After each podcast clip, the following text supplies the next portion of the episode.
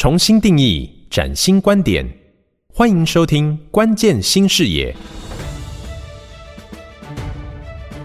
本节目由造物者的智慧风光 AI 窗赞助，好家庭联播网古典音乐台制播。各位好，我是叶欣，欢迎您再次的收听《关键新视野》的节目。这个节目呢，在好家庭联播网台北 Bravo 九一点三、台中古典音乐电台九七点七的频道，还有在 Podcast 的频道里头，跟大家一起用实际的行动来救地球，探讨的是 ESG。那么在这一段期间呢，我们邀请到的是 BSI 英国标准协会东北亚区的总经理。蒲树胜蒲总来跟听众朋友做探讨。上一集的节目当中呢，他跟大家聊到了全球的风险跟趋势。那么在这一集的节目当中，我将邀请他针对国际标准发展的趋势来跟听众朋友做剖析。好的，呃，谢谢主持人哈。那前一段我们讲了全世界的风险哦。那这些国际标准，它其实也是跟这些风险发展是息息相关的。因为怎么解决这些风险，它必须要透过国际标准，集结全世界各国的力量，哈，才能够应应这些风险。那 BSI 英国标准协会，它是一百多年的国际标准机构，所以每年呢发布的标准大概超过两千五百份。那我这边列举几个哈，就是说在台湾的企业可能都会面临到国际客户要求的。然后顺着这个国际发展的路径，我们来看看大家要注意的这个标准有哪些。譬如说，在五十年前，我们发布了世界上第一个啊，就是 ISO 九零零一，它叫品质管理系统。各位可以想象哈，在这个工业革命之后，很多全世界的组织，它其实在形塑这个制度。所以如果没有制度的话，它是没有办法。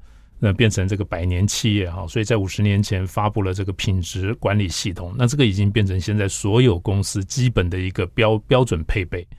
那在四十年前呢，我们发布了这个 ISO 一万四一四零零一，它叫做环境管理系统。所以各位可以发现哦，现在我们环境变坏，其实早在四十年前全世界就发现了，那只是没想到坏的这么严重啊。所以当时呢，这个 ISO 一万四。这个标准现在都变成了各国的环保组织要求企业必须要遵守的一个标准啊，不管是这个污水啊、空气啊、噪音啊、粉尘啊，还加上现在的温室气体。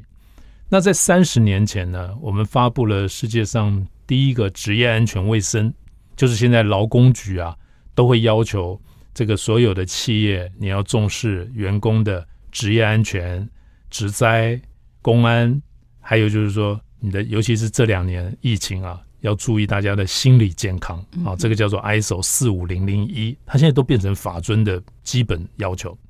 那二十年前呢，科技开始非常蓬勃的发展，所以呢，这个时候就变成会有很多资讯安全的威胁哈。所以二十年前我们发布了 ISO 二七零零一这个资讯安全管理系统的国际标准。现在不管是国际的客户。啊，比如说像苹果啊、Intel 啊这些国际大客户，他都会要求所有的供应商必须要符合这个 ISO 二七零零一。还有各国的政府，像台湾的政府，你现在要跟政府在这个呃变成他的供应商，他也要求你在资讯安全里面要展现啊，你是不会呃造成这个骇客入侵啊、各自外泄啊、啊的营运中断啊等等。这个是二十年前的二七零零一。那我们现在谈永续，谈 ESG。呃，其中最重要的就是组织要做温室气体盘查，嗯，这个 ISO 一四零六四啊，我们叫 Greenhouse Gas Emission。还有就是产品碳足迹，现在国际上啊开始课这个碳关税啊，还有明年呢，我们台湾开始会课所谓的碳费，所以我们生产的产品啊就必须要知道说这个碳足迹大概是多少哈。举个例子，我们喝的这个矿泉水一瓶。大概它的碳足迹哈是一百五一百八十克到两百五十克二氧化碳啊。那如果我们喝的是茶叶饮料哦，那就可能要加倍，因为这个茶叶连种植的过程，还有用电来这个发酵它等等这个过程，这个碳足迹全部都要换上去啊。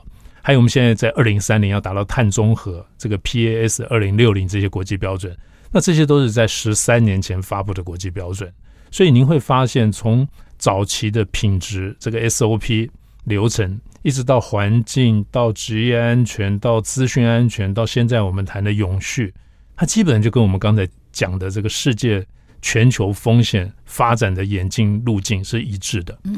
那所有的国际客户还有政府，他就会用这些国际标准来规范企业。那如果全世界的企业都做到了这些，理论上我们应该可以控制全世界的风险。好，所以这个就是国际标准组织，它会制定这些国际标准，以及构成全球商务运作、供应链管理里面非常重要的一个一个机制。嗯，那用国际标准，当然就是有它全球的要求。所以，这个国际标准应该也是呃符合全球的通规吧？呃，是，呃，我刚才跟大家分享的，各位都可以注意，它是 ISO，就是 ISO 的标准。嗯，ISO 就是国际标准组织，它是指全世界最多国家这个加入的一个标准组织。也就是说，当我们加入这个组织，呃，所有这个组织发布的国际标准，大家就有责任要去呃遵循它。所以影响力非常的大。对，那也因为是国际化的关系哦，所以不管你在哪一个角落，你都有那个责任要去符合这个标准。是的。那接下来我想请蒲总跟大家来谈一下哦，就我们锁定在呃所谓的 ESG，不管是碳足迹啊，或碳中和，或碳费这一块，您可以跟大家来聊一下，以目前的国际标准的趋势来讲，如何的去。符合这样的一个要求，每个产业应该不同吧？嗯，是每个产业不一样哈。呃，如果我们回到这个从客户要求的角度来看，当然我们就要看看我们的客户他是要求我们做哪些标准，他并不一定是全部都会要求哈。但是现在大概普遍欧美的客户啊，对这个温室气体盘查还有产品碳足迹。在二零三零年要达到碳中和，这个要求都是非常具体。所以您如果喊得出名字的国际大公司，大概它这个规定都是一致的哈。所以我会建议所有的企业哈或听众，呃，可以先去了解这些国际的标准啊。譬如说，现在为什么 ESG 的课程这么热门呢？现在基本上都秒杀。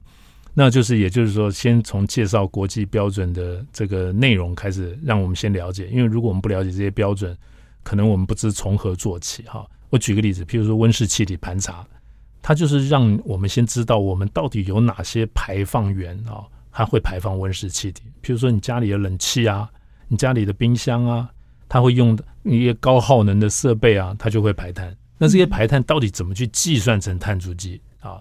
那最简单的就是像我们在家里用电，那我们用一度台电的电，它现在最新的能源局公告的这个。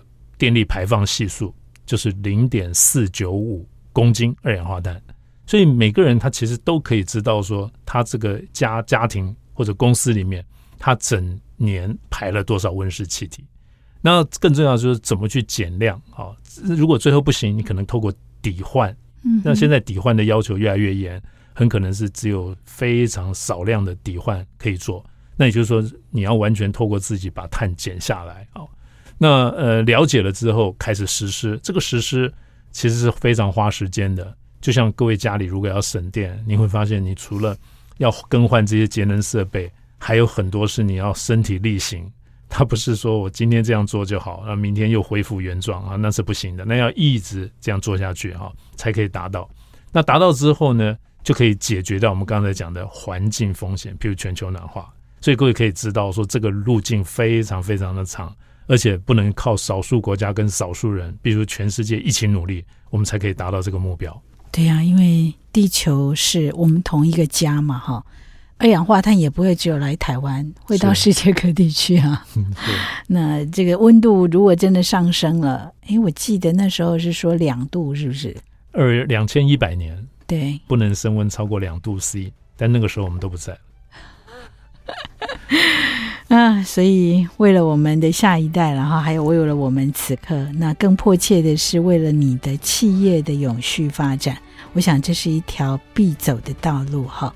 那要怎么做呢？我想我们做一系列的节目，在关键新视野，就是为大家做剖析，希望呢可以看到风险，还有整个趋势，让全球的经济啊、生活啊，还有整个环境的因素，都可以呢在控制之下。那么大家呢，在这个标准当中，可以有更好的生活品质，当然也让地球的永续发展有一个依循的方向。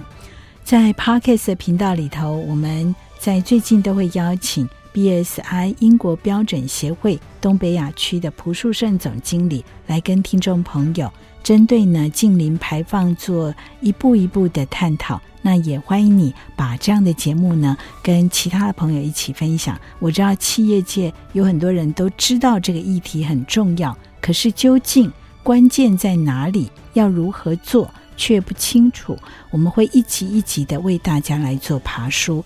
下一集的节目当中呢，他将要跟大家来谈一谈国际永续合规要求的系列介绍，敬请锁定。